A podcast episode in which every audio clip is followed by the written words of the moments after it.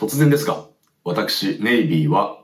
ファーストトラック、ネイビーイントロを各配信媒体より5月27日水曜日にリリースします。よっはい。ということで今回は、えーそのファーストトラック、ネイビー、かっこイントロの紹介、えー歌詞の朗読、えーそしてその音源のオンエアということでやっていきたいと思います。ネイビーのラジオネイビー。はい。ということでね、突然でしたけれども、えー先日、ツイート、ツイをしましたけども、えーこのね、12月7日にネイビーを指導してから半年間で、えーできてきた曲たちを一旦まとめて、えー音源として仕上げて、えーこの半年間の制作の一段落と、えー勝手にしたところでございます。早速ね、えーその最初のトラック、ネイビーイントロを、えー次の水曜日から、えー配信することにしました。えー各配信媒体、Spotify、iTunes、Apple Music、Hour、えー LINE Music、Amazon Music などなど、もうあらゆる、えー音楽配信サービスから聴けるようになります。えーこの曲についてちょっとね、紹介をしたいなと思んですけれども。この曲はね、まあもうそのまんまなんだけど、まあ、ネイビーの自己紹介というか幕開けの1曲目のトラックになります。えー、当然その、来たるべきに完成するであろうネイビーのファーストアルバムの1曲目にもなるでしょう。えー、カッコイントロってついてますけどもね、えー実はカッコアウトロってのも今作ってたりするんですけどね。うん、それはまたお楽しみなんですけれども。えー、このトラック、まず最初のね、トゥントゥトゥントゥトゥントゥトゥントゥンっていう、あの、ベルの音がすごい印象的な、えーあの音が決まったから何かこう、見えたというか、いけるなと思ったところではあるんだけれども、えー、あれ何だったんだろうな、えー音楽制作のね、その、パソコン上でいろいろやってる時に、たまたま見つけて、ハマって、あ、もうこれだなと。特に加工もね、そんなにせずに、そのまま音を使ってるやつなんだけど、えー、とてもなんというか、あのーなんか溶けていく感じがするよね。宇宙にというか。うん。僕ね、あの、そもそもやっぱ音楽ですごい感動するのって、その宇宙とか、えー生命の誕生、流星、衰退、えーでまた生まれ変わっていくとか、えー地球の核に渦巻いているこの熱いマグマみたいなものがぐるぐるしている感じとか、なんかそういう、なんかもう言っちゃえば宇宙的なあらゆる物事の、えー根源みたいなものとそれの、えー断りというか、えーそういう、まあ、巡っていく感じをすごいこう表現してあるものって感動するんですよね。それこそまあ多分ね影響を受けてるのは ACIDMANの世界だったりするんだと思うんだけど、この間もねちょうどふと思って ACIDMANの動画をいろいろ夜な夜な見てて、えー廻る、巡る、その核へっていう曲があるんだけど、えービデオも込みで、もう本当その今言ったような、えーまさにこうグワーってこう生き物が生まれて、流星して衰退していって、朽ちていって、またそれが次の命につながっていくっていうのがね、もうもうなん10分ぐらいある曲の、曲とビデオなんだけど、4回ぐらい続けて見ちゃったぐらいすごい感動的なものなんですけどもね。えーあとね、ちょうど昨日、東京ジャズ、えー今年あの開催できなかったけど、どのこの土日で、えー YouTube から、えーオンラインで配信している東京ジャズフェスティバル、えーの映像をね、見てて、えー上原ひろみさんの曲名なんだったかな、えー上原ひろみさんが昨日土曜日披露したピアノ演奏曲なんかまさにそういうなんかね、宇宙と繋がっちゃってるな、この人は、というような感じですごい思わず涙が出た、えーものだったんだけれども、そういうものをね、俺も作れたら嬉しいなというか、何かこう、繋がれたらいいな、そういう、もうなんか宇宙と繋がれたらいいな、みたいな感覚があってさ、そういろんな曲でトライしてきてるんだけど、今までも。この曲のそのネイビーイントロの最初のベルの音っていうのはそれにすごいこう近づけてるような感じがして気に入っています。そして歌はえー、英語はね、英語使ってますけど、えー、これあの、最初に12月7日に出した音源からは歌取り直してさ、ちょっとあの英語の発音がどうかなとかいう、いろいろ言われたりなんかしつつ、こう勉強してね、ちょっとまあなんかもうちょっと良くしようっつって取り直したりしたんだけど、これも Navy, my heart is like maybe っつって、そこね、頭の中にファーってもう出てきて、お昼に突然。あ、もうこれはもうしょうがない。英語しょうがないというか、日本語に別にせずに、この英語のままにしようということで、歌詞を書いていきました。えー、Navy, my heart is like maybe a planet in the universe. えー、僕の心はまるで宇宙の中の惑星 a creature in the universe 宇宙の中の生き物っていう、なんかまあ、抽象的な感じですけど、まあ、今言ったような宇宙に何かこう、通じ合いたいっていう気持ちがそのままなんかファーってね、この曲を作ってる時に出てきたので、そのまま使っております。なんかこれは、俺のそのネイビーのファーストトラックの最初の入り口、一言目としてすごい、えー、いい導入ができたんじゃないかなって思っています。その後、え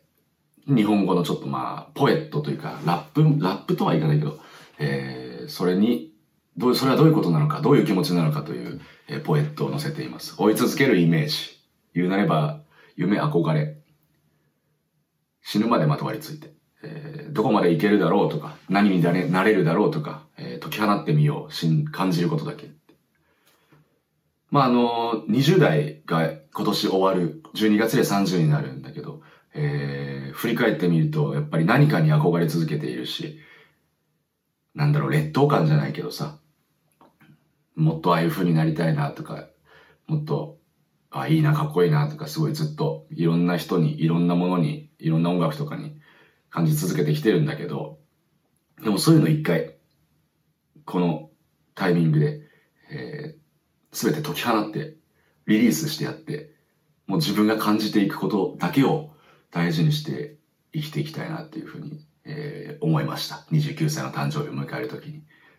えー、そういうことですね、えー。どこまでいけるかなとか、何になれるんだろうとか、そういうのを考え始めると気になるし、まあワクワクすることでもあるけど、そういうのを考えるっていうのは。でも一回、もう自分がただ感じるだけ、感じるだけで、えー、いいじゃないかと。そういう気持ちを持っています。感じるかどうかっていうのはね、すごいこう、最初のブログにも書いたけど、まあ、あらゆること、人とか、物事とか、自分が感じるな、この人は、とか、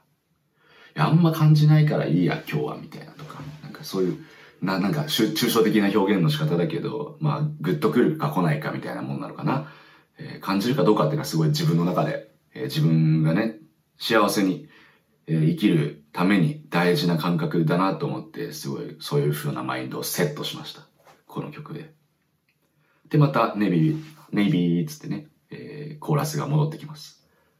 このコーラス、まあ、ドア玉からだけど、声がめちゃくちゃある、えー、ちょっとゴスペルの調子を意識したもので、そもそもそういう、なんだろう、ゴスペル的なものがなんでやりたいかと思ったというと、あの、まあバンドを、ブルグルやった時もそうだけど、コーラスっていうのはすごい大事な要素だと思ってて、えー、人の声、やっぱりエネルギーが一番あると思ってるから、人の声には。えー、だから、それをいっぱい重ねていくことで、大きなエネルギーを生み出せると俺は信じていて。で、まあ、2019によく聴いてたアルバム、まあ、カニエ・ウエストの Jesus is the King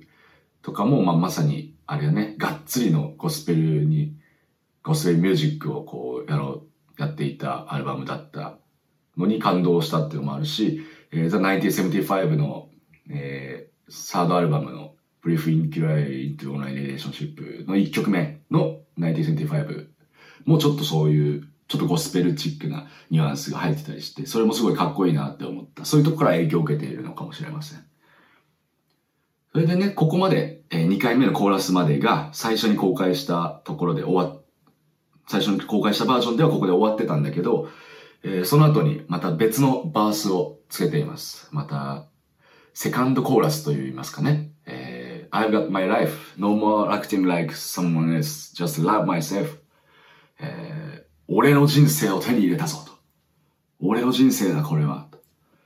もう他の人の誰かみたいに振る舞うことは必要ない。ただ自分を愛してやればいい。I've got a future. 未来がある。Lighten up. All I feel, feel, feel. 自分が感じることを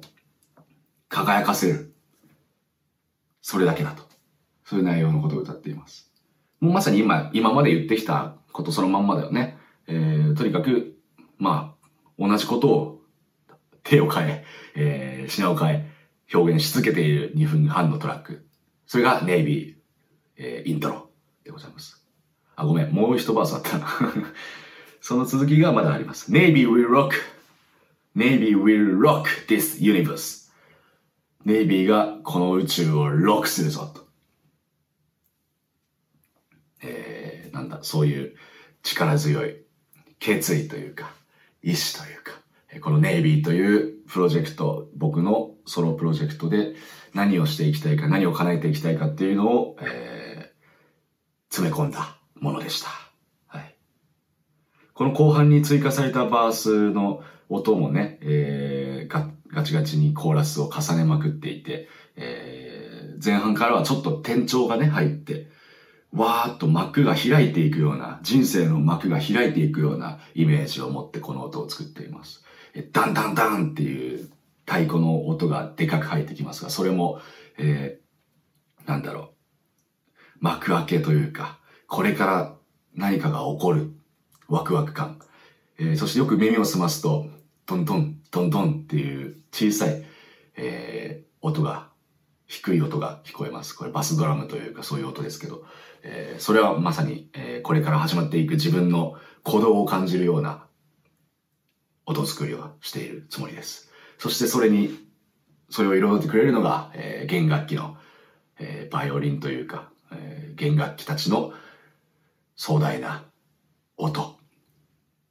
まさに祝福されているような音を作りを目指して、えー、作ってきました。つまり、えー、このネイビーイントロでは、えー、僕がこれからどういうスタンスでネイビーという音楽を作っていくのか、えー、まあちょっとバンドの音とはだいぶ違うから、なんか、ムムって驚く方もいるかもしれないけれども、えー、僕にとって今、すごいかっこいいなという音をね、作り上げたいというふうに目指して、言葉もそれを存分に余すことなく乗せ、えー、やがて自分を励ますように、えこれをね、このトラックを作ってた時、感じてたんだけど、すごい自分のなんか心のざわざわみたいなものとか、焦燥感とかいろんなものがこうスーって溶けていくような感覚があって、これそれだけで僕はこの曲で作ってよかったなと思うし、この曲で始められるなと思ったものでした。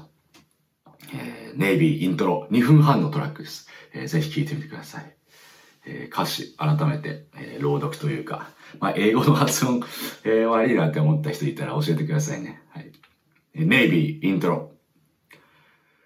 Navy. My heart is like maybe a planet in the universe, a creature in the universe. 追い続けるイメージ。言うなれば夢、憧れ。死ぬまでまとわりついて。どこまで行けるだろうとか、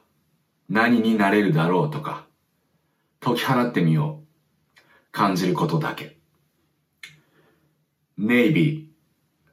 My heart is like maybe a planet in the universe, a creature in the universe. Ooh, I got my life. No more acting like someone else, just love myself. I've got the future. Lighten up all I feel, feel, feel. Navy will rock. Navy will rock this universe.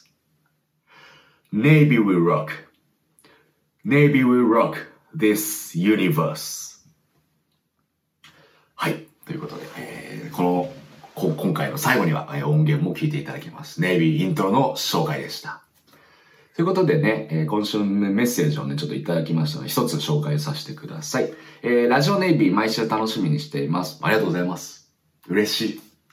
みんな、なんかさ、本当にみんな聞いてくれてんのかなって心配になっちゃうからさ、嬉しいよね。うん、嬉しいです。ありがとうございます。えー、お聞きしたことがあります。ライブができない中、多くのアーティストが過去のライブ映像を配信してくださっていますが、うん、俺もいろいろ見てる。スピッツとか東京パンピーズとか ACIDMAN とか、いっぱい見てます。えー、アーティスト側の景色がふと気になったので教えてください。えー、また、ネイビーさんはどんなファンサービスをしていらっしゃいましたか？ようございます。ステージから見る景色ってことだよね。これね、結構、そのステージごとに景色がいろいろこう違って、それが面白かったりするんだけど、例えば、ラママってね、ボーカル真ん中に立って前向くと目の前に柱が あるんですよ。なんかね、最初立った時すげえ戸惑ったんだよな。目の前柱かって思って。どこ見て歌えばいいんだみたいな。俺柱を見つけてることになるな、みたいな。で、こう見ていくと、こっち側にすごい広くスペースがあって、い、もう、で、あの、ラママってこう、ステージが低くて、こう、アリーナ型みたいな感じに客席がなってるから、こう、壁のようにね、山のように見えていくんですよ。その、こっち側の景色、俺から見て、左手側の景色。こう見た時のね、あの壮観な感じは、すごい、えー、あの、ラママ最後のワンマン BUSF の時、超満員だったこと、おかげさまでもあって、すごい景色だったなっていうふうに覚えてます。で、こっち側の右手の方を見るとね、ちょっとまた狭くはなってるんだけど、こっちもまあ結構ぎっしり距離が近いように見えて、結構みんなの顔もはっきり見えるもんで、えー、すごいなこのエネルギーはって、あの時は思いましたね。で、当然目の前にいる皆さん、お客さんたちも、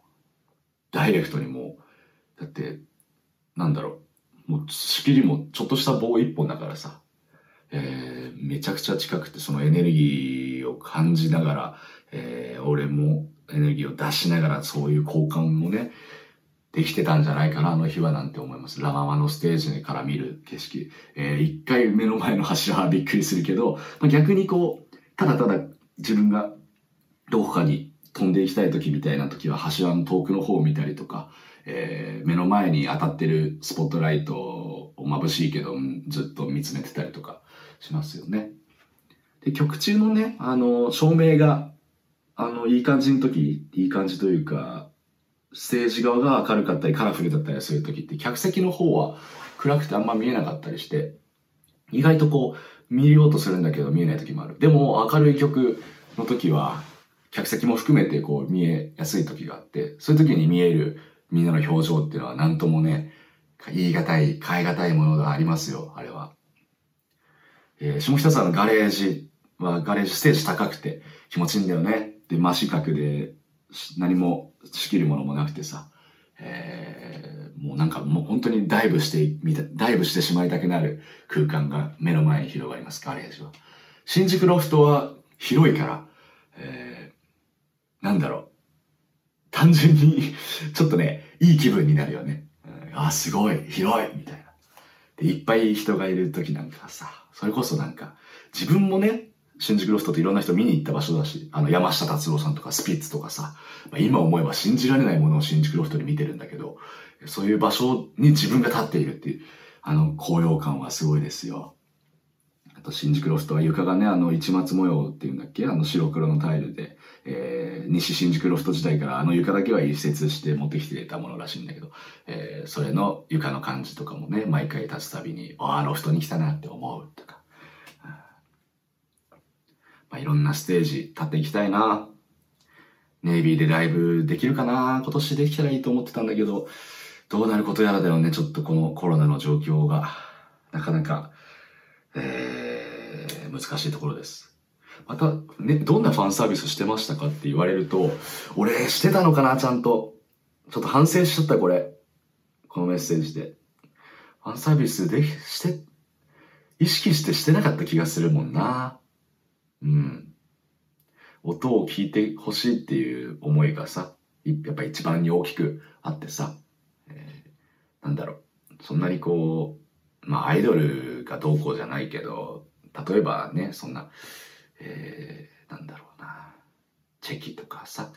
まあギャグでやったことあるけどさ、あんまこう、別にそこに俺に、俺のそういうのにあんまそんな価値ねえだろって思ってるから、別に音楽だけでいいだろうって思ってた節はあったので、ファンサービスをしてまし、どんなのをしてましたかと言われると、あんましてなかったような 気がしてすいませんって感じなんですけどもね。うん、でもいろいろ覚えてますよ。皆さんの顔とか、名前までなかなか覚えられなかったりするけど、えー、また来てくれてるなとか、いつも、えー、ありがとうという気持ちは 持ち続けていますよ。うん。そういうとこ考えていきます、僕、ちゃんと。はい、ありがとうございます。ということで、もう 気づけば、またね、先週12分ちょいとかでいいじゃん、この尺とか言ってたつ、今週20分になっちゃいましたけど、えー、ということで、ネイビー、ラジオネイビーはトークテーマ、質問、メッセージ、お悩み何でも大募集してます。ウェブの、えー、送信フォーム、メール、YouTube のコメント、Twitter、インスタ、DM とかリプライとか何でも OK ですので、お送りください。ということで、ネイビーイントロのトラックを、えー、流して終わりとしたいと思います。ぜひ聴いてください。たくさん聴いてあげてください。えー、ありがとうございました。ラジオネイビーでした。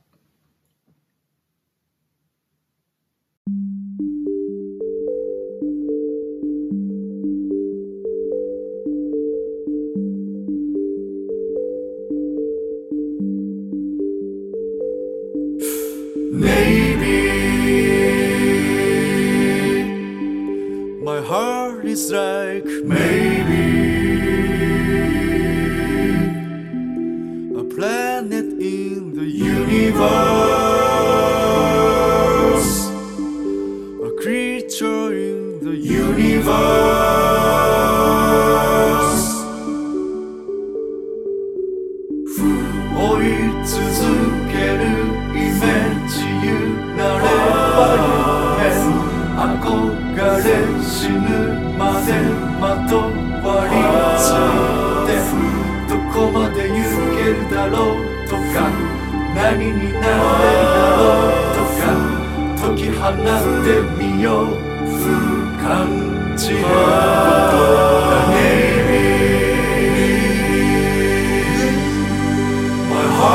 strike me.